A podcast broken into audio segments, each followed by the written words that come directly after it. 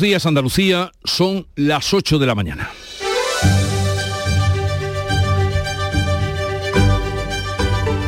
En Canal Sur Radio, La mañana de Andalucía con Jesús Vigorra.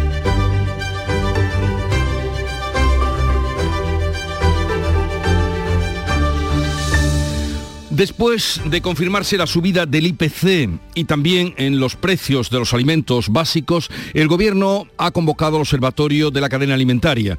La industria alimentaria, la distribución, las organizaciones agrarias y de consumidores se van a reunir el lunes en el Ministerio de Agricultura para abordar el comportamiento de los precios de los alimentos tras la bajada del IVA que no ha conseguido retenerlos. Los alimentos siguieron creciendo en enero con una tasa interanual del 15,4%. La gran distribución responsabiliza a los agricultores de la subida de precios y Asaja señala que los costes de producción se han disparado más de un 60% en los últimos años. Por otra parte, los alumnos andaluces tendrán más matemáticas y lengua e inglés el próximo curso. La Junta amplía la carga lectiva de estas materias en todos los ciclos e introduce media hora de lectura obligatoria. Y el Congreso vota hoy la ley trans y la reforma del aborto. Son los dos grandes, eh, las grandes normas impulsadas por el Ministerio de Igualdad junto a la ley del solo sí es sí. En la reforma de esta, tras las continuas rebajas de condenas, PSOE y Unidas Podemos mantienen el choque, sus posiciones enfrentadas y sin apenas diálogo. Y el Ministerio de Justicia se reúne hoy con los letrados, los secretarios eh, judiciales para tratar de parar la huelga indefinida que dura ya más de 20 días y que ha provocado la suspensión de más de 150.000 juicios y vistas en toda España, además de 560 millones que están parados en los juzgados pendientes de pago. La Fiscalía investiga al Barça por un presunto delito de corrupción. El Club Azulgrana pagó 1,4 millones de euros a una empresa del número 2 del Comité de Árbitros, Enrique Negreira, entre los años 2016 y 2018. El actual presidente del Barça, eh, Joan Laporta, todo lo que tiene que decir es que eh, la oportunidad no es casual. Enseguida les abundamos en estas y otras noticias, antes a la información del tiempo. La mañana de Andalucía. Social Energy. La revolución solar ha llegado a Andalucía para ofrecerte la información del tiempo. Jueves 16 de febrero en el que suben las temperaturas máximas en Andalucía. Los cielos estarán poco nubosos con intervalos de nubes medias y altas. Habrá ligera presencia de polvo rojo en suspensión procedente del Sáhara por esa calima que viene y que va a cubrir el sur de la comunidad. Habrá levante fuerte en el estrecho y el litoral almeriense con rachas ocasionalmente muy fuertes. En febrero, vuélvete loco con Social Energy. La locura de iluminar tu hogar noche y día consumiendo tu propia energía y ahorrar hasta el 90% en tu factura de luz gracias a nuestras baterías. Aprovecha las subvenciones disponibles para ahorrar con tus paneles solares. Primeras marcas con hasta 25 años de garantía. Estudio gratuito en el 955 44 11 11 y socialenergy.es. La revolución solar es Social Energy. Vamos a conocer cuál es la situación del tráfico en Andalucía. Conectamos con la DGT. Nos atiende Alfonso Martínez. Buenos días, Alfonso. Buenos días. Hasta ahora en la red de carreteras de Andalucía. Tengan precaución en la A7 en Almería. Hay tráfico lento en Viator en dirección en Cádiz. También complicaciones en Córdoba, en la A4 en el Arcángel, en este caso en sentido Madrid. Y en Málaga hay tráfico lento con paradas prolongadas en la A357 en el entorno de Castañetas en dirección a la capital malacitana y también en la A7 en el entorno de la Cala del Moral en eh, sentido Málaga y también en Fongirola y la Cala de Mijas, en este caso en eh, sentido Marbella. Al margen de la capital de Málaga. También encontramos circulación intensa en Sevilla, de entrada a la capital hispalense por la A4 en Bellavista y en la A49 en Castilleja de la Cuesta. Dificultades también en la ronda S30, especial precaución en el puente del Centenario en ambos sentidos. Y en Granada van a encontrar circulación intensa en la GR30 en el Zaidín en dirección Bailén. Desde la Dirección General de Tráfico les insistimos no bajen la guardia al volante y moderen la velocidad. Oye, ahora que estamos aquí un poquito los tres, os quería decir algo. Alicia, ¿hace cuánto nos conocemos tú y yo? Nos acaban de presentar. Bueno, Y Alberto. Soy Félix. Pues Félix, para mí, para mí, ¿eh? Es como si fuerais mis hijos. Los dos, ¿eh? Padre no hay más que uno. Claro que por 17 millones a lo mejor te sale alguno más. Ya está a la venta el cupón del Extra Día del Padre de la ONCE. El 19 de marzo, 17 millones de euros. Extra Día del Padre de la ONCE. Ahora cualquiera quiere ser padre. A todos los que jugáis a la ONCE, bien jugado. Juega responsablemente y solo si eres mayor de edad. En Canal Sur Radio, la mañana de Andalucía con Jesús Bigorra. Noticias. Ya les estamos contando hoy que después de cómo subió el IPC y cómo subieron todos los alimentos básicos a los que se quiso frenar la subida, el Ministerio de Agricultura ha convocado para el próximo lunes al Observatorio de la Cadena Alimentaria para analizar la subida de los precios pese a la rebaja del IVA a los productos básicos. Manuel Pérez Alcázar. La reducción del IVA de los alimentos se ha notado puntualmente y es insuficiente. El precio interanual de los alimentos en enero sigue disparado un 15,4% en España, un punto más en Andalucía. Curiosamente el pescado azul, el pescado que se ha considerado toda la vida un baluarte del pescado bueno barato de zona. El problema ha sido el, el, el IVA. El IVA nos, nos está machacando. Sinceramente creo que se han movido muy poco. ¿Cómo se va a notar?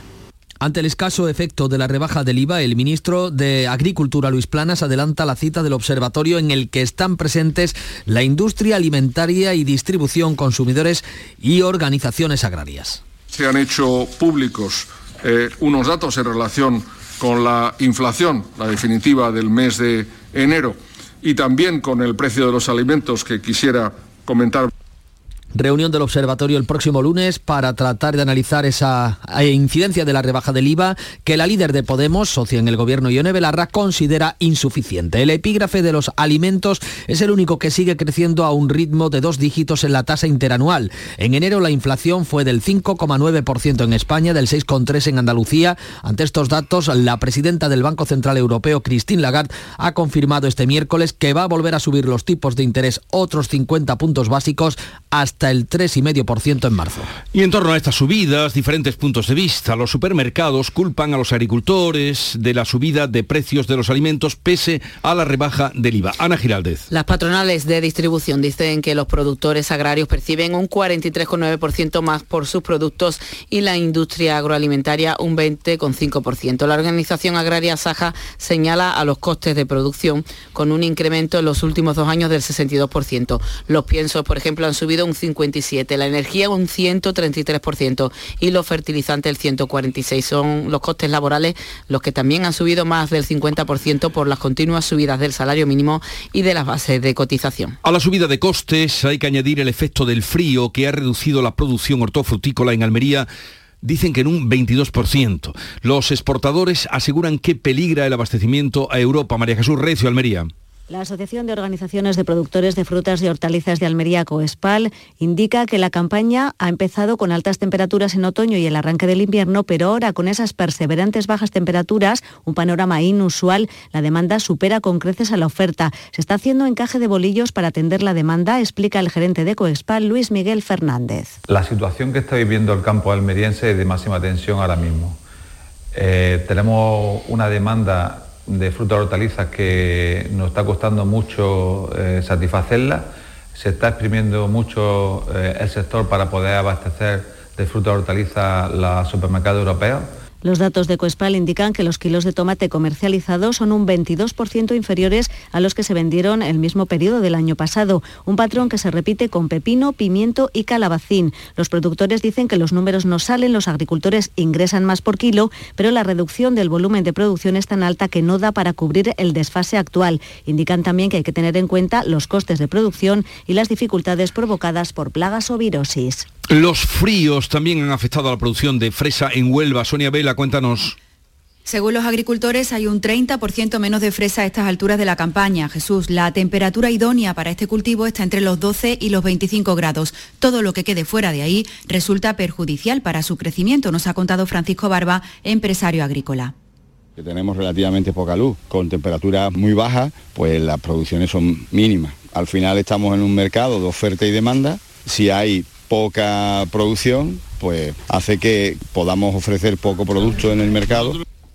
Y si hay menos fresa en el mercado, suben los precios, pero se quejan los agricultores de que esto no se está reflejando en sus ganancias debido a esos altísimos costes de producción. Vamos a saludar a Eduardo Martín, el secretario general de Asaja Sevilla. Eduardo Martín, buenos días.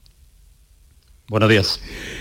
Gracias por atendernos lo primero porque eh, esta invitación también la hemos hecho a los eh, distribuidores, a los super y han declinado los representantes de los distribuidores atendernos o darnos su explicación. Pero sí que han dicho, y usted lo sabe, que eh, la culpa de estas subidas o de que se hayan producido a pesar de la rebaja del IVA es de los agricultores y ganaderos.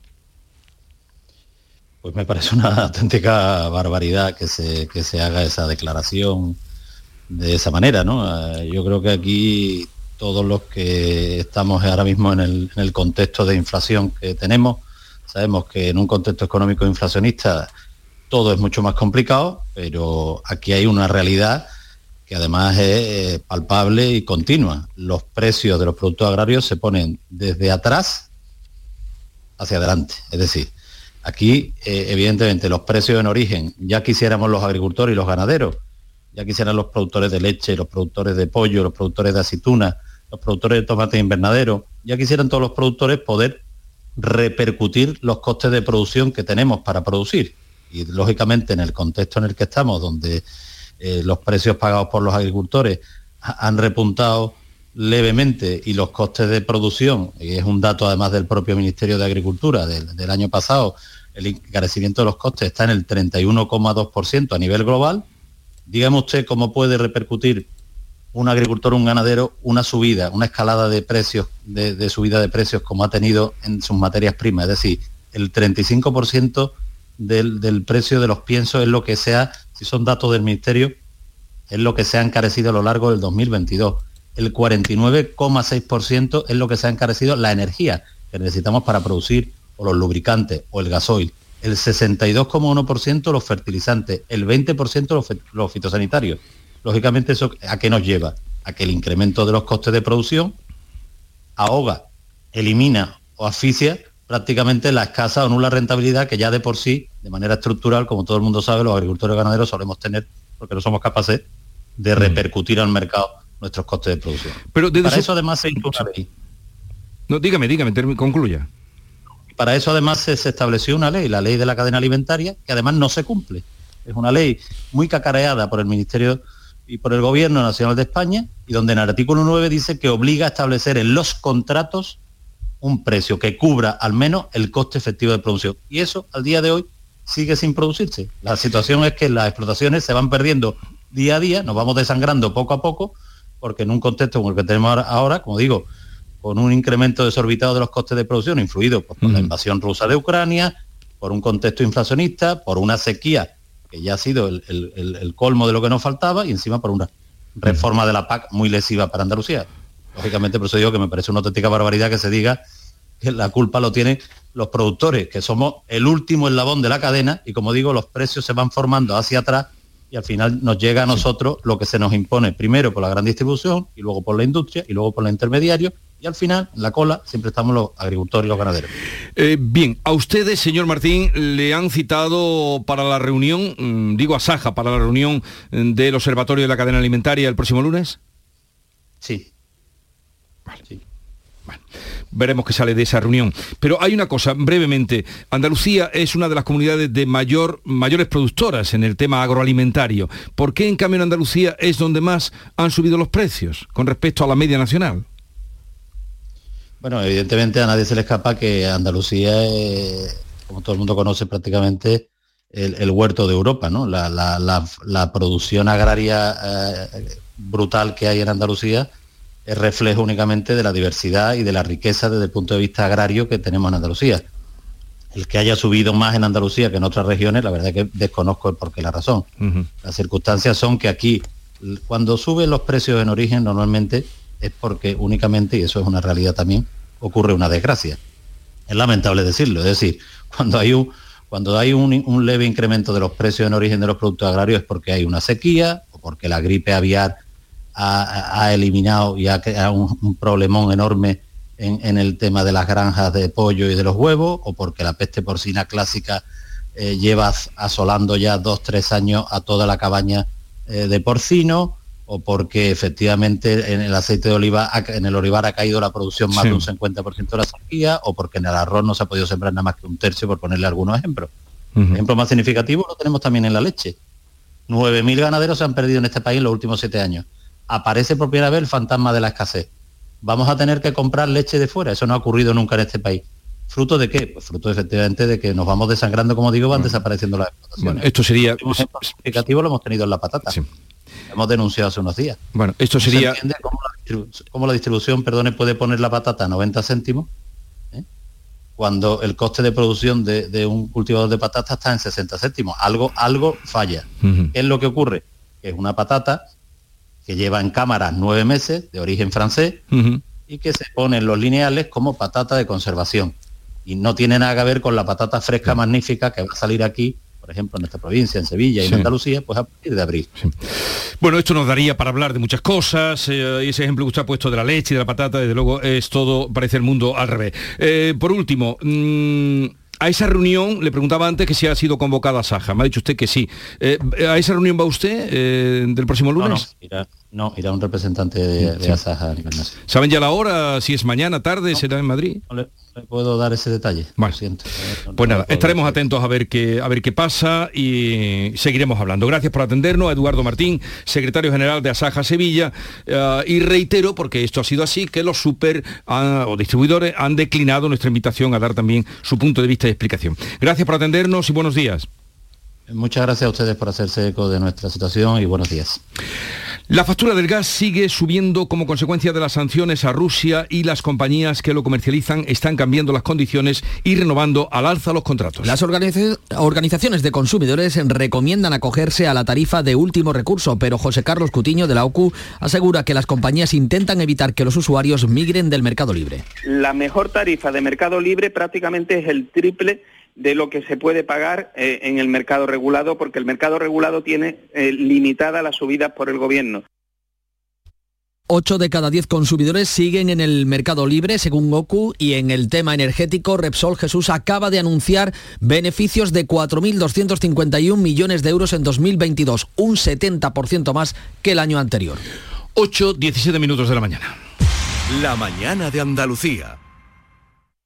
Gente de Andalucía te invita este sábado a disfrutar un año más del Carnaval de Cádiz. Gente de Andalucía quiere que vivas uno de los días grandes de este carnaval, declarado fiesta de interés turístico internacional. Conoceremos en directo la agrupación y la copla ganadora del concurso de letras Mayores Llenos de Coplas convocado por la Asociación de Autores del Carnaval de Cádiz y CaixaBank. Gente de Andalucía, este sábado 18 de febrero desde la Peña La Perla de Cádiz. Con el patrocinio de CaixaBank, mayores llenos de coplas.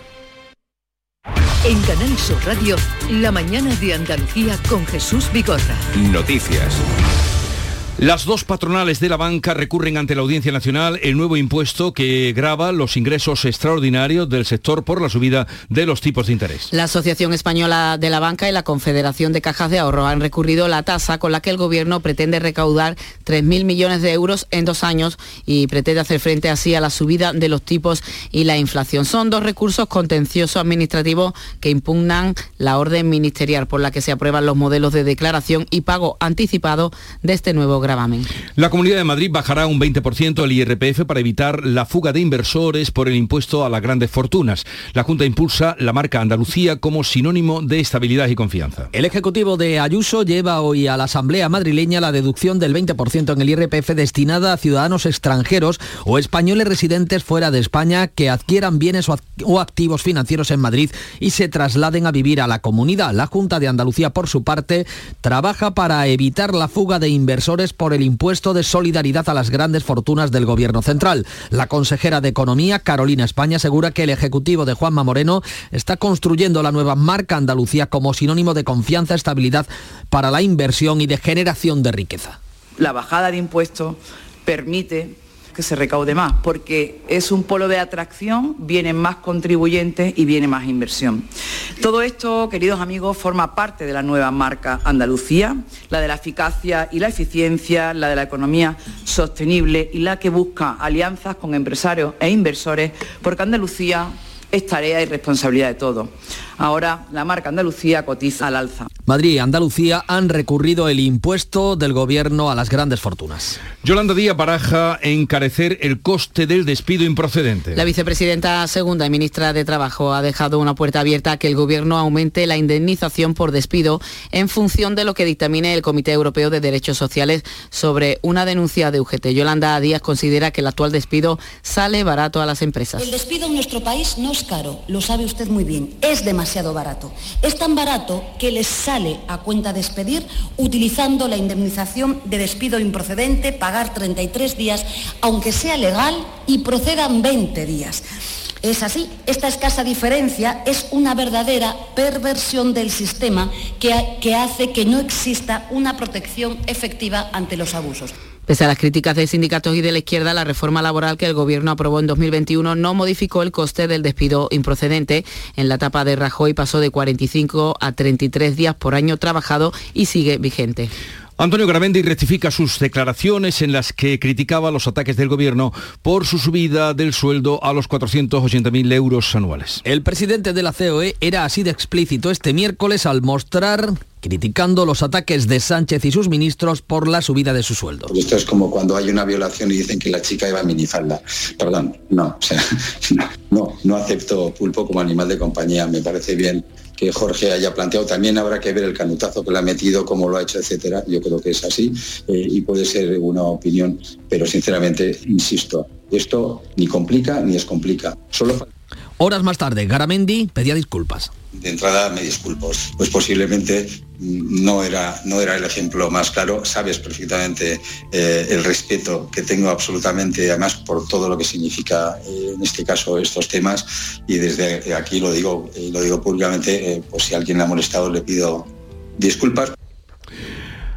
No quedará aquí la cosa, desde luego. Air India realiza la mayor compra de aeronaves de la historia de la aviación comercial. 470 aviones, de los que la mitad tienen componentes fabricados en Cádiz y en Sevilla. Vamos a Cádiz a ver cómo se ha recibido esa noticia. Salud, votaron. Un nuevo encargo para impulsar sus conexiones nacionales e internacionales e incorporar modelos de largo alcance en ese mercado y que va a suponer carga de trabajo para la Bahía Gaditana, ya que los estabilizadores se fabrican en Puerto Real y en el puerto los cubremotores del modelo A320. El presidente del comité de empresa del CBC del puerto, Pedro Sánchez. Son países potenciales y lógicamente la demanda no solo del tráfico aéreo eh, de su propio país, sino del tráfico aéreo internacional. Pues una demanda lógicamente que estamos aquí con los brazos abiertos pues esperando más contratos de esos mercados incipientes porque la producción de estos modelos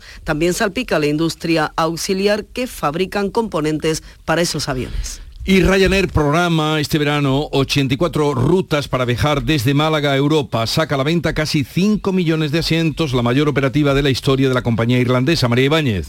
Las ofertas de asientos para volar desde y hasta Málaga en la próxima temporada alta es un 23% más que el año pasado. Esta programación va a suponer la incorporación de dos nuevos aviones con base en el aeropuerto malagueño, 13 en total, lo que representa, según la compañía irlandesa, una inversión de 200 millones de dólares en la Costa del Sol. Entre, las nueve, entre las seis nuevas rutas a las que se puede volar están Belfast, Bremen o Frankfurt. Y para celebrar esta programación, ojo, porque Ryanair lanza una oferta especial de asientos con tarifas desde 29,9 euros para viajar entre abril y eh, octubre de este año. Podrán reservarse antes de la medianoche de mañana viernes.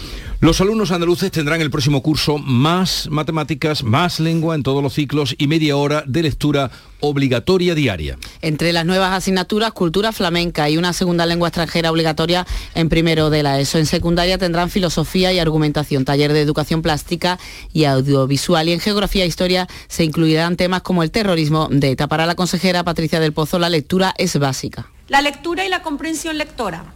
La lectura se conforma, digamos, en el eje, en la columna vertebral, en la médula espinal, llámenlo como quieran, desde primaria, desde primero de primaria hasta cuarto de secundaria, las dos etapas obligatorias. En bachillerato habrá una asignatura optativa sobre la educación para la convivencia y la segunda lengua extranjera pasa a ser optativa. Se mantienen las notas numéricas de 0 a 10 y la consejera también trabaja en las normas de uso del teléfono móvil. En cuanto ya a la educación superior, los rectores de las nueve universidades públicas de Andalucía han rechazado en un comunicado la creación de dos nuevas universidades privadas, dos universidades que este martes el Consejo de Gobierno les daba el visto bueno. Pues a partir de las 10 de la mañana hablaremos de esa lectura, media hora de lectura obligatoria con la participación de nuestros oyentes. La Junta espera reducir en breve a dos días el tiempo máximo de espera para ser atendido por el médico de atención primaria. El 47% de los centros de salud de Andalucía atiende ya a los pacientes en 48 horas. La demora ha pasado de casi seis días en diciembre de 2021 a menos de tres días el mes pasado. La consejera de salud advierte de que la falta de médicos y las jubilaciones, 800 en dos años, agravan el problema. Catalina García insiste en reclamar al Gobierno una convocatoria extraordinaria de plazas MIR. Desde Andalucía se ha solicitado que se convocaran más plazas MIR en los próximos años y en concreto hemos instado al Ministerio de Sanidad a poner en marcha cuanto antes una convocatoria extraordinaria de mil plazas MIR durante cuatro años. El Congreso de los Diputados va a aprobar hoy la reforma de la ley del aborto y la ley trans, ambas de los ministerios de Podemos, que mantienen el pulso con el PSOE por la reforma de la ley del solo sí es sí, que ya saben ustedes se debatirá y aprobará el próximo 7 de marzo. Ambas leyes saldrán adelante con casi 190 votos. Montero se hará una foto rodeada de colectivos LGTBI y otros partidos que votarán a favor para presionar al PSOE en su pulso por la reforma de la ley del solo sí es sí. La ley trans permite el cambio de sexo en el registro sin necesidad de informes médicos ni tratamientos a partir de los 12 años, pero deja fuera a las personas no binarias, esto es, a las que no, no se sienten ni hombres ni mujeres ni y que reclaman una tercera casilla en los documentos oficiales. Permite la autodeterminación de género a partir de esos 12 años frente a los 16 años que recoge la norma escocesa que ha provocado la dimisión de la ministra principal del país. En cuanto a la ley del aborto, elimina la exigencia de autorización paterna para las menores de 16 y 17 años. El PP votará en contra después de que Núñez Feijó haya matizado que el aborto no es un derecho fundamental. No considero que el aborto sea un derecho fundamental y no lo considero porque no está recogido así en la Convención de Derechos Humanos. El aborto se puede producir siempre conforme a los criterios legales de cada país. La audiencia de Barcelona estudia hoy si el jugador del Barça, Dani Alves, acusado de violencia, sale o no a la cárcel. Por otra parte, también la Fiscalía está investigando al Barcelona por un presunto delito de corrupción por pagar 1,4 millones a una empresa del ex número 2 del Comité de Árbitros. El Barcelona pagó esa cantidad en tres contratos a la empresa de José María Enríquez Negreira entre los años 2016 y 2018, justo cuando formaba parte de la cúpula del Comité de Árbitros. Según el expresidente del club azulgrana Bartomeu puso fin a los pagos por una política de recorte de gastos. La dirección actual del Barcelona asegura que en el pasado se contrataron los servicios de un consultor externo para realizar informes técnicos sobre jugadores de categorías inferiores del fútbol español, además de asesoramiento arbitral. Y después de la suspensión de más de 150.000 juicios y vistas en toda España, hoy el Ministerio de Justicia se va a reunir con los letrados para tratar de resolver este conflicto que ya dura 20 días. El Ministerio y los letrados de justicia se reúnen después de 20 días de huelga indefinida. Desde que comenzaron los paros se han suspendido 152.000 juicios y vistas. Además, 560 millones están en cuentas de consignaciones judiciales pendientes de pago. Los antiguos secretarios judiciales reclaman que se cumplan esos acuerdos alcanzados con el Gobierno el pasado mes de abril y que sus salarios reflejen las competencias que ahora han asumido. El seguimiento de la huelga este miércoles ha sido del 80% según los convocantes, del 28% según el Ministerio. El Cabildo Catedral de Córdoba que gestiona la mezquita da por resuelta la polémica sobre la titularidad de la iglesia sobre el conjunto monumental después de que el gobierno dicen, lo haya confirmado. Miguel Vallecillo. Durante su intervención en un acto de Diario Córdoba, el deán presidente del Cabildo, Joaquín Alberto Nieva, ha mostrado como prueba el documento para la restauración de la Capilla Real del Templo que financia el Ministerio de Cultura y en el que se reconoce la titularidad del monumento por parte de la Iglesia. Este era el momento. Pues yo lo doy por cerrar, no lo doy yo, lo da el Ministerio de Cultura. Mire, dice, titularidad, Iglesia Católica, gestión, Cabildo de la Catedral de Córdoba. Esto lo dice el Ministerio de Cultura de, este Gobierno de España y lo dice hace un mes. Este gobierno que ha promovido todo ese estudio de las inmatriculaciones, como saben ustedes, bueno, pues yo creo que esto lo da por cerrado el mismo gobierno de España actual. Es decir, que este tema no se toca ya, no se debe tocar.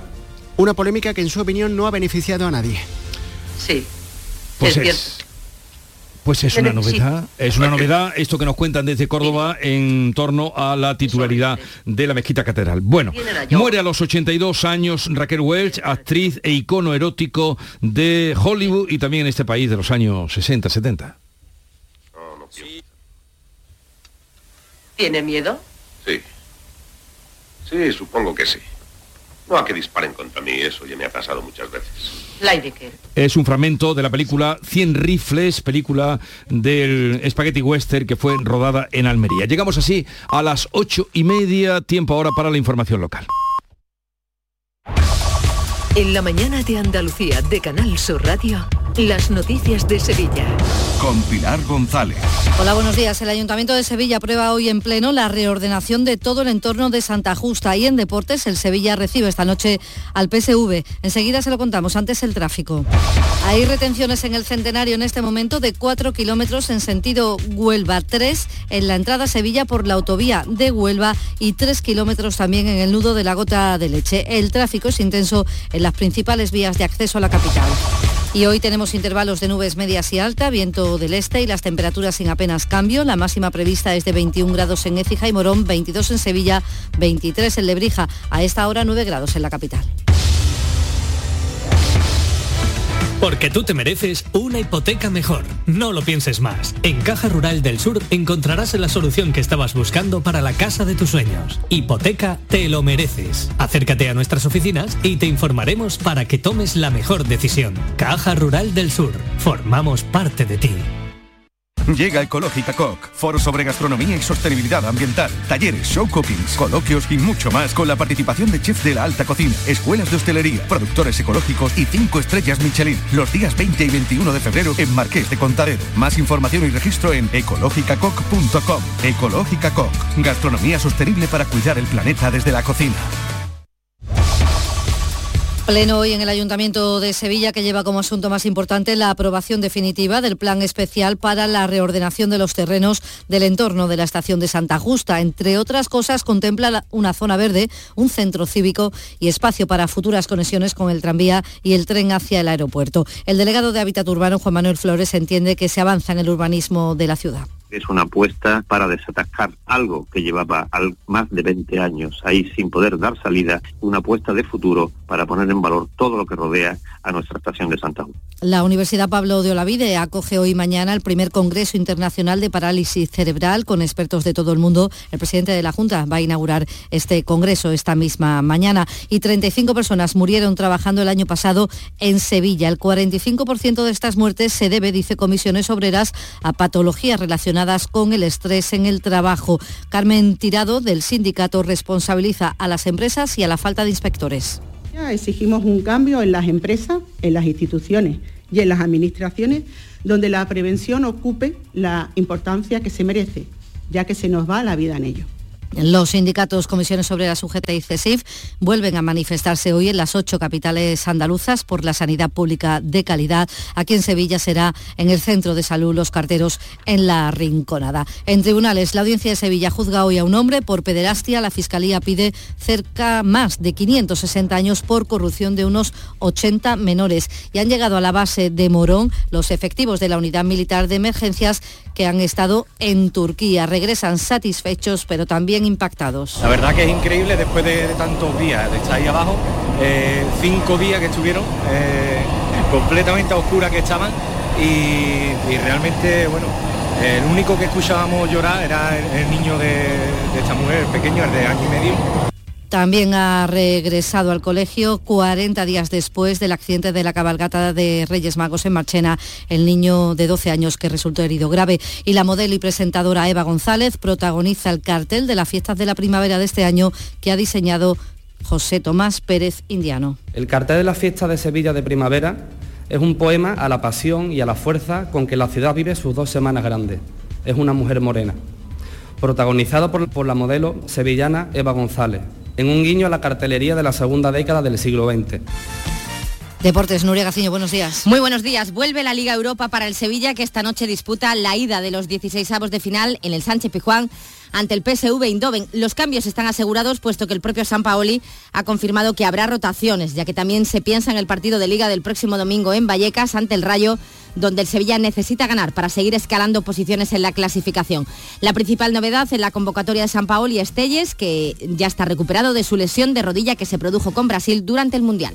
Gracias, Nuria. Les contamos también que la empresa Pajés presenta hoy los carteles de la Feria de Abril y abono para esta temporada y esta tarde el alcalde asiste al acto de descubrimiento de una placa en recuerdo a la memoria de Antonio Dubé de Luque. Será en la calle Bustos Tavera 41. A esta hora tenemos 6 grados en Marchena, 7 grados en Los Palacios, 9 en la capital.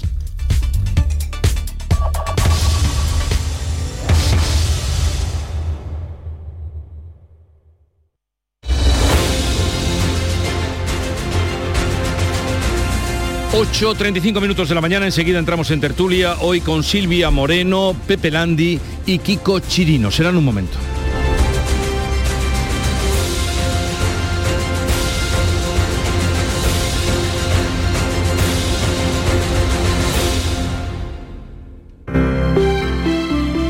Buenos días. En el sorteo del cupón diario celebrado ayer, el número premiado ha sido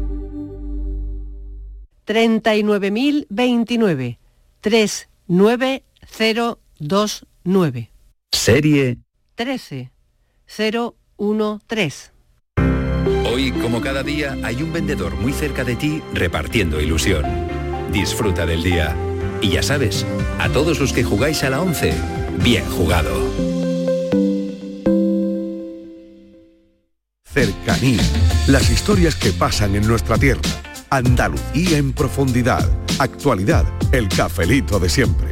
Así es la tarde de Canal Sur Radio con Mariló Maldonado. Tres horas para disfrutar de una radio emocionante. Andalucía, son las 3 de la tarde. La tarde de Canal Sur Radio con Mariló Maldonado. De lunes a viernes desde las 3 de la tarde. Más Andalucía. Más Canal Sur Radio.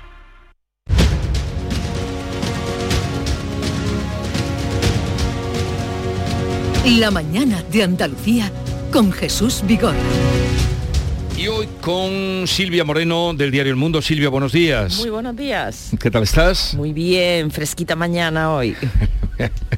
Pero bueno, eh, Es ya, lo que toca. ya Sí. irá, ya irá un poquito. Se ve que ya los días van un poquito más, eh, más cerca de la primavera, ¿no? Sí, se va notando, se va notando. Pepe Landi eh, desde Cádiz, querido Pepe, buenos días. Hola, muy buenos días, ¿qué tal? Eh, oye, el- el- los que pasan a la final del carnaval, mm, ¿te han decepcionado? ¿Son los que deben estar? Eh, Bueno, más que decepcionado, han sorprendido porque faltan nombres muy conocidos, los que los aficionados, eh, sobre todo de fuera de, de la bahía de Cádiz, les pueden sonar más, como pueden ser Vera Luque, o Ujú. pueden ser el Sheriff, o Nandi Migueles. Y, y a cambio pues hay una especie de, bueno de relevo generacional han entrado algunos grupos jóvenes han entrado tres agrupaciones que no son de la, de la, de la ciudad de Cádiz de Cádiz capital que, que no es usual ha entrado una de ha entrado una chirigota de Sevilla la del bizcocho que, Sí. que ha gustado muchísimo lleva, lleva años dando lata el bizcocho, Sí, ya se lo sí, merece. y por fin ha entrado en la final y, y bueno, como ejemplo de, de esa situación, de ese fenómeno, una chirigota de Santoña, Cantabria, ha quedado finalmente séptima, o sea, se ha quedado a tres, a tres puestos de, de entrar en la final, lo que demuestra un poco pues, la- cómo está cambiando el concurso, el carnaval, que, que, bueno, hace ya muchos años que se, se abrió a aficionados de, de, de muchos sitios y, y, claro, esta es la un poco es la, la lógica evolución de... Es que lo, de, lo del carnaval de Cádiz, la puesta en escena, la- todo esto se repite en todos los pueblos ya, claro, lo, lo ven en televisión y yo veo que, que, en zonas donde no había esa tradición hacen todo el ritual del cuplé, el repertorio, la presentación, pero Claro, en mi eh. pueblo, que soy de los Pedroches, bueno, de Villanueva de Córdoba, y allí había un carnaval mucho más austero y ahora te hacen toda la secuencia que hacen en Cádiz, o sea que no, no os extrañéis, no os extrañéis porque, No, no, porque no. habéis dado mucho la lata. Tenemos, tenemos lo que merecemos. Bueno, y vamos a otro asunto eh, con Kiko Chirino. Primero saludarlo, su director de Ideal de Granada. Buenos días, Kiko. ¿Qué tal? Buenos días. Se te ha notado moderadamente carnavalero, quizás, ¿no? Eh, ¿Por qué? No, lo retiro como Garamendi, ¿eh? Si alguien se ha podido ofender, lo retiro como Garamendi. ya hay demasiados, ¿eh? Ya hay demasiados, de verdad. Hay- Ya, hay- ya, es- sí, es- sí, sí. Estamos fomentando, eh, creando carnavaleros por encima de nuestras posibilidades. claro, ¿eh? claro, Así que claro. Sí, sí, no pasa nada. ¿eh? Si a, mí me, alguien- a mí me pasa que lo he, si- lo he sido y lo soy mucho y antes incluso del boom, pero supongo que será porque me pasa con más cosas esto de empezar a hacerse viejo, que ves las cosas con nostalgia y, y siempre te parece mejor lo anterior, ¿no? Lo, lo anterior, ¿no? Sí, Pe- Pepe ha dicho antes mm, relevo generacional con un tono eh, de, de que, que me ha sonado un poco No, así. ¿no? nos metemos en un lío, enseguida nos metemos en un lío. Intentaba, intentaba solo ilustrar unos hechos que se han producido esta madrugada en el, en el Gran Teatro Falla, pero no, bueno, eh, es verdad que, mm, que se está produciendo eh, un fenómeno mm, fruto de esa apertura, de esa, de esa difusión que Canal Sur Televisión y, y Radio tiene una responsabilidad enorme en, en eso y Sí, claro, eso. se ha difundido durante tantos años y se han creado tantos aficionados que ahora esos aficionados pues vienen y, y- y tienen su protagonismo Sí, pues, sí, pues muy merecido, claro. En fin, la expansión que decíamos. Bueno, eh, eh, a ver, mm, ¿el aborto es un- en nuestro país es un derecho o, mm, fundamental o es un derecho de- de- del país o en qué quedamos? Qué equilibrio, ¿verdad? Bueno, hoy se va a votar en eh, la reforma de la ley del aborto en, en el Congreso y eh, curiosamente mm, va a salir adelante, pero no con los votos del Partido Popular, a pesar de que Núñez Feijó matizó y dijo que era un derecho por ley, pero no lo consideraba un derecho fundamental, ¿no? Era su punto de vista. Efectivamente, el líder de la oposición, eh, Feijó, ha tenido que hacer malabarismos con el lenguaje, si es un derecho fundamental, es un derecho de cada país, ¿no? Para y pensárselo durante nada menos que 24 horas. Recordemos que le preguntaron y dijo que hasta el día siguiente no iba a dar su, su explicación sobre, sobre el tema del aborto, ¿no? Y entonces, bueno, mm, da la sensación de que Feijó ha tenido que hacer todos estos malabarismos para no herir sensibilidades dentro del Partido Popular. En el Partido Popular puede haber eh, personas más moderadas que puedan estar de acuerdo con una ley de plazo del aborto y puede haber una ala más, más- más- que piensa, ¿no? alineándose con los postulados de la Iglesia, que están en contra abiertamente del aborto. Lo que pasa es que el PP también ha mantenido postura, eh, tenía recurrida a la ley del Sí. aborto, que el Constitucional acaba de decir que la ley es constitucional, no le da la razón al PP, pero luego el PP después de ese recurso gobernó Mariano Rajoy con mayoría absoluta y no tocó ni una coma de la ley. Entonces el PP anda siempre aquí con equilibrio para intentar eh, no, no herir sensibilidades dentro de su propio partido ¿no? y entre su propio electorado. Que, que quizá ese equilibrio, esa necesidad de mantener ese equilibrio demuestra que, que es un derecho mm, consolidado, bastante consolidado en la sociedad y que eh, yo creo que haríamos bien durante cierto tiempo en, respetar y en dejar mm, en, su, en su lugar. El derecho es a la interrupción de- de- del embarazo, en, por cierto, con unos plazos reglados, con unos métodos absolutamente, eh, en fin, con unos protocolos y, y con unas fórmulas que se asemejan a las de otros muchos países eh, europeos. Y ese, ese derecho más allá del matiz legal que quizá tendría que explicar con no sé si con una lección magistral el señor Núñez Feijó, pero mm, ese derecho eh, está muy asentado en la sociedad. La prueba es que el, el líder del Partido Popular ha tenido que hacer esos malabares que decía Silvia para claro, para no incomodar a una parte de su electorado, que se suma a una, se supone, enorme o gran parte del electorado eh, del PSOE y de, y de otras formaciones. Es que al, al final los que cuestionan el derecho a la interrupción mm, del embarazo en la- las formas, los modos y con las reglas en las que está establecido ahora, eh, creo que lo hablábamos hace un par de semanas aquí, puede que sean unas mm, pequeñas minorías, minorías en, dos extremos, ideológicos, sociológicos, incluso religiosos o, o antirreligiosos. Son minorías que bien consideran que este derecho está demasiado constreñido o bien que consideran que es un derecho demasiado amplio mm, y que atenta contra lo que entienden como un derecho a la vida. Pero es que son, son pequeñas minorías. Yo creo que hay una gran base de la sociedad de hace ya bastantes años eh, donde está muy asentado. Hmm. No, lo que pasa es que ayer lo que hizo fue un, un escorzo político lleno de obviedades, Feijóo, para intentar contentar a efectos políticos a todas las sensibilidades que, que aglutina el Partido Popular. Y me parece, y no me parece mal que ese debate político eh, exista, sobre todo porque después eh, el Partido Popular, y también le pasa al Partido Socialista, cuando, cuando llegan a gobernar, eh, más, con más o menor libertad en función de que lo hagan de las mayorías parlamentarias, impera el sentido, el sentido común y constitucional y como tú decías, no cambia una, una ley pese a que tenga la mayoría y tenga que contradecir lo dicho en campaña. ¿no? Feijóo ayer abrió un debate que podría decirse hasta casi filosófico desde el punto de vista del derecho, si es o no un derecho fundamental. Podemos perder el tiempo debatiendo si es o no un derecho fundamental. Uh -huh. A veces los derechos fundamentales tienen menos protección que los que no lo son y están regulados por ley. Y después dijo una gran obviedad, que es un derecho dentro de la ley que fuera no. Bueno, y, y, cualquier, eso le pasa a la ley del aborto y a cualquier otra ley. Si no está dentro de la ley, deja de ser un derecho. Eh, lo importante en este caso para mí es que en estos momentos eh, el aborto en las condiciones en su inmensa mayoría que está contemplada en la ley que va a salir está aceptado social, socialmente. Mm. Pueden existir algunos debates en algunos puntos y es lógico que exista debate en algunos puntos, ¿no?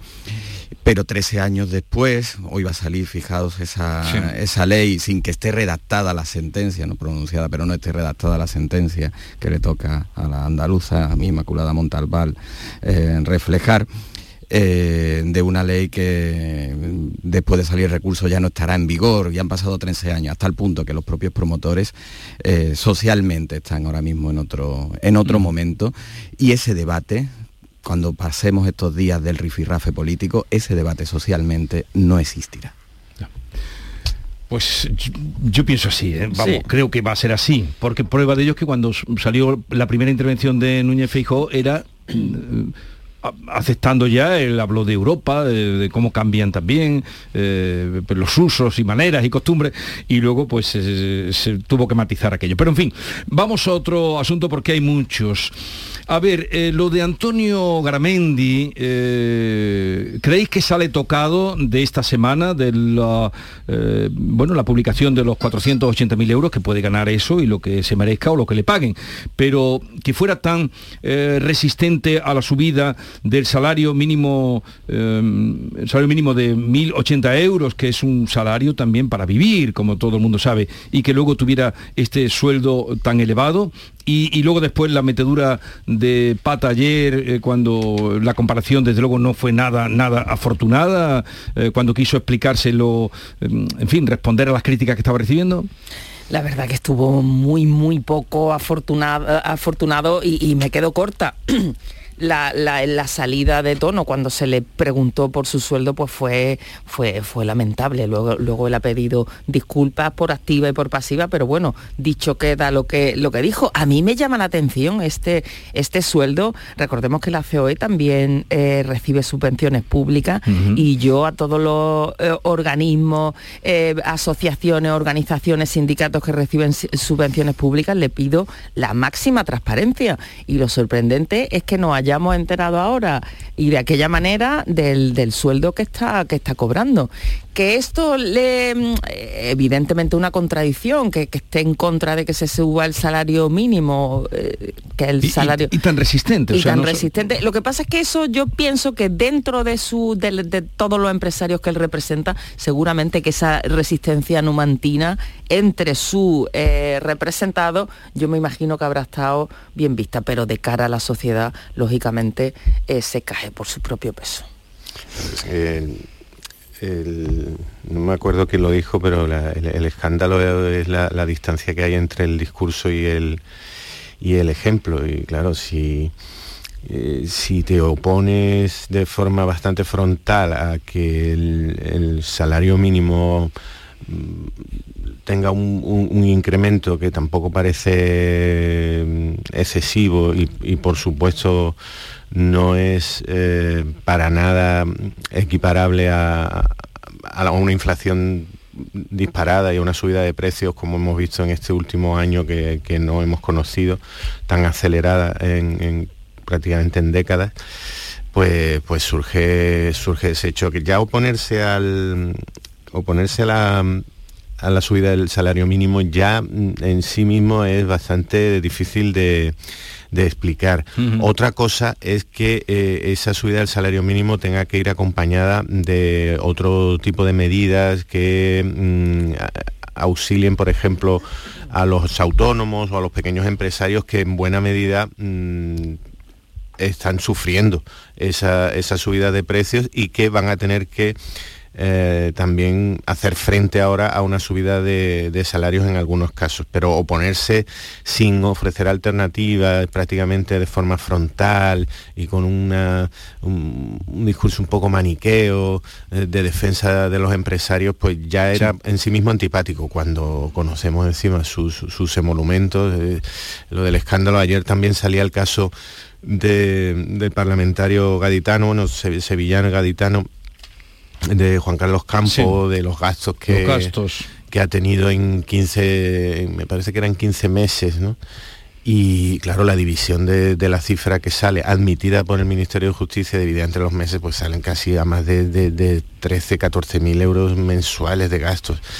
Mm, Luego yo creo que se corrigió, ¿no? Se, corrigió, pero sí dentro de, siempre estamos dentro de la legalidad y de pero pero claro la legalidad a la ética y a la estética mm, cuando estamos en una situación como la que estamos viviendo de subida de precios que un representante de una organización empresarial en este caso de, de una institución como el, gobierno, el, parlamento, de un partido que está defendiendo la, lucha contra la desigualdad y, ves estas cifras, bueno, en fin. Eh, Dinero, Bill Metal. A ver, eh, Kiko, eh, pero ¿tú crees que le, hará pupa a Garamendi todo lo que están comentando, más luego la ocurrencia, un poco... Bueno, veo que tú, de que tú dices, una tú dices una ocurrencia y, yo ahí eh, cuestiono que sea incluso una, una ocurrencia, lo cual me parece peor. lo cual me parece peor.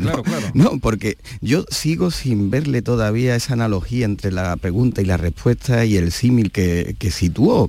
Más allá de la barbaridad eh, que supone y de lo inoportuno que es eh, del tema del, discurso, es que no le veo, mm, si quería ser una gracia o tener una comparación simpática, ni siquiera le veo la, el hilo que llevo de una cosa a otra.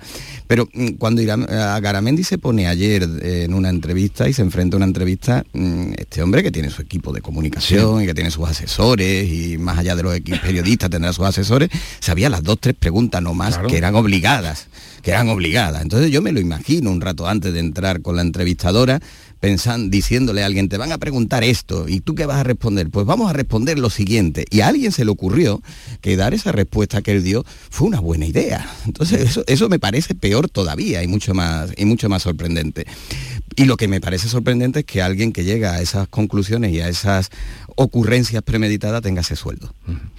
Eh, que valga por ese sueldo. Vamos a escuchar ese momento por alguien que no lo haya oído. Pero esto es como cuando hay una violación y dicen que la chica iba a minizarla. Perdón, no, o sea, no, no acepto pulpo como animal de compañía. Me parece bien que Jorge haya planteado también. Eh, esto era respondiendo a lo que le había dicho el, representante de los empresarios de Pontevedra. Pero aquí lo de la minifalda y la chica y el pulpo como animal de compañía es eso que, es, eso es como el refranero lo resume, como sé que te gusta el arroz con leche por debajo de la puerta te echo un ladrillo, ¿no? Pues esto es igual, es que es una cosa absurda, es una cosa absurda que además pretendía que además pretendía tener gracia, ¿no? Que además tenía pretendía tener gracia.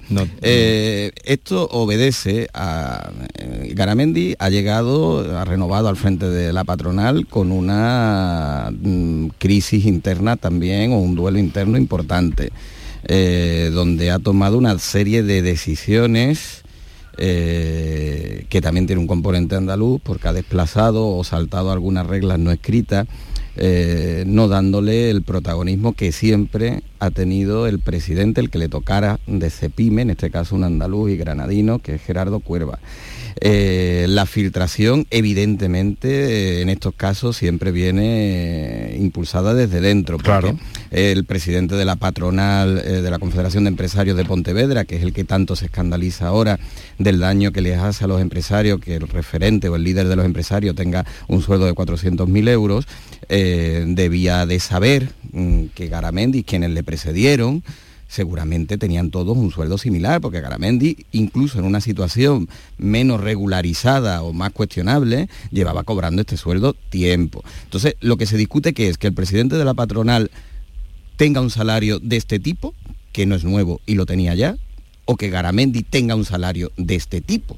Eh, son cosas distintas, son cosas distintas. ¿No? Y, también la situación de, la que parte, que también todo esto sale a la luz porque él antes estaba contratado como autónomo, que presuntamente podría ser un falso autónomo y veremos a ver las repercusiones que eso pueda tener, que Yolanda Díaz cuando le preguntaron en los pasillos del Congreso por este asunto, pues ya dijo que su ministerio, que como hace siempre, que miraría a ver la situación en la que se encuentra. y, en el momento además, porque también la, oportunidad de, la metedura de pata es realmente también desafortunadísima, porque eh, desde el gobierno han surgido en la última semana críticas como tampoco se habían oído mm, antes mm, hacia los contra los beneficios y contra las ganancias de, muchos dirigentes empresariales. Y, bueno este este dato lo que hace es dar todavía más, combustible y, más arsenal a, ese tipo de. A ver, otra cosa que hoy os liberaré antes porque viene la consejera de Economía y Hacienda, Carolina España, y, en tanto pues quiero,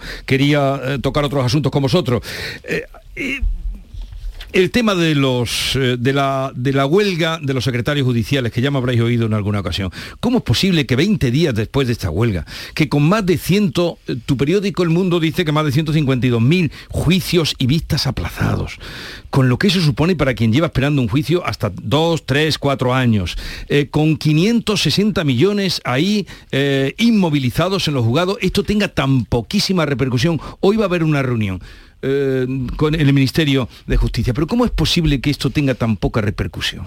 Esto, por los letrados de la Administración de Justicia, que son los antiguos secretarios, judiciales, pasa por sus manos, pasa absolutamente todo lo que ocurre en los tribunales. Entonces, desde un juicio, una declaración, un perito, hasta los expedientes de cambio de sexo que se llevan a los registros civiles, las bodas civiles, en fin, está toda la justicia, si la justicia estaba ya lenta, y colapsada, esto puede ser la puntilla definitiva. Lo que ocurre es que eh, el colectivo es un colectivo muy, muy pequeñito. Son cuatro mil y pico. Son cuatro mil y pico en toda pero los afectados... Los afectados, los afectados son es, todo el país, claro, pero el ministerio normalmente negocia pues quizá con los sindicatos eh, generalistas que los, letrados de la Administración de Justicia se quejan de que lo han, de que lo han traicionado porque han negociado mejoras para los funcionarios de la Administración de Justicia, pero no se han eh, dedicado a profundizar en el problema que tienen ellos.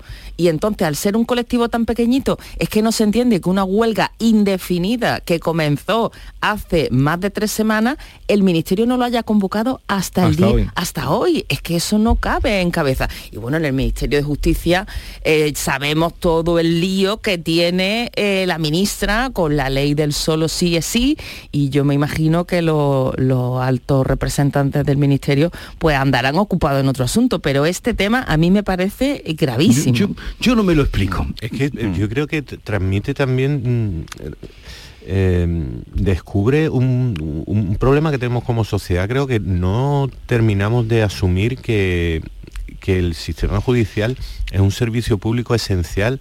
Mm, prácticamente eh, eh, estas semanas estamos todo el día viendo protestas y debates necesarios y convenientes sobre eh, cómo está la, atención primaria, la, sanidad pública. En el caso de la enseñanza también somos muy sensibles cuando hay algún problema, mm, alguna dificultad en el sistema que, pues, perjudica, ralentiza el servicio o lo, suspende incluso. Sin embargo, con, la, Administración de Justicia mm, no tenemos esa percepción. O sea, no sabemos que no, como sociedad no, no, no sabemos cómo nos puede influir que un caso de, un, de despido, de una Sí, pero- indemnización, pero el que lo divorcios, lleva, como aquella chirigota... eh, que la lleva la entiende. eh, claro, ahí exactamente. Que ¿Ves cómo tengo... ¿Ves cómo tengo, chiquico? Que, eh, que hay gente, el otro día un padre llamaba aquí el, viernes pasado y mañana lo haremos otra vez que viene Joaquín Moy que decía cuatro años esperando un juicio de su hijo, un gorilón que le pegó en la puerta de una discoteca eh, ahí y sale el, el juicio, sale el día 9, cuatro años esperando. Claro, bueno, esta ¿De dónde semana, esta semana se ha publicado en Cádiz que la incapacidad material para celebrar, celebrar los macrojuicios contra eh, organizaciones de narcos en el campo de Gibraltar, el- la cantidad de funcionarios y de tiempo que eso mm, eh, atrae y atrapa, pues está provocando que los, los juicios por eh, divorcios se estén pero atascando de unos niveles como, como, pues como no se, se había visto nunca. Cuando ya hablamos de una administración además que, que que- que ha estado atascada mm, habitualmente. Pero es que hemos asistido desde, desde la dificultad para eh, de aquel vodevil para renovar el Consejo General del Poder Sí. Judicial o de tal hasta el, la montaña de cajas y papeles que vemos en el último juzgado de la, de- del,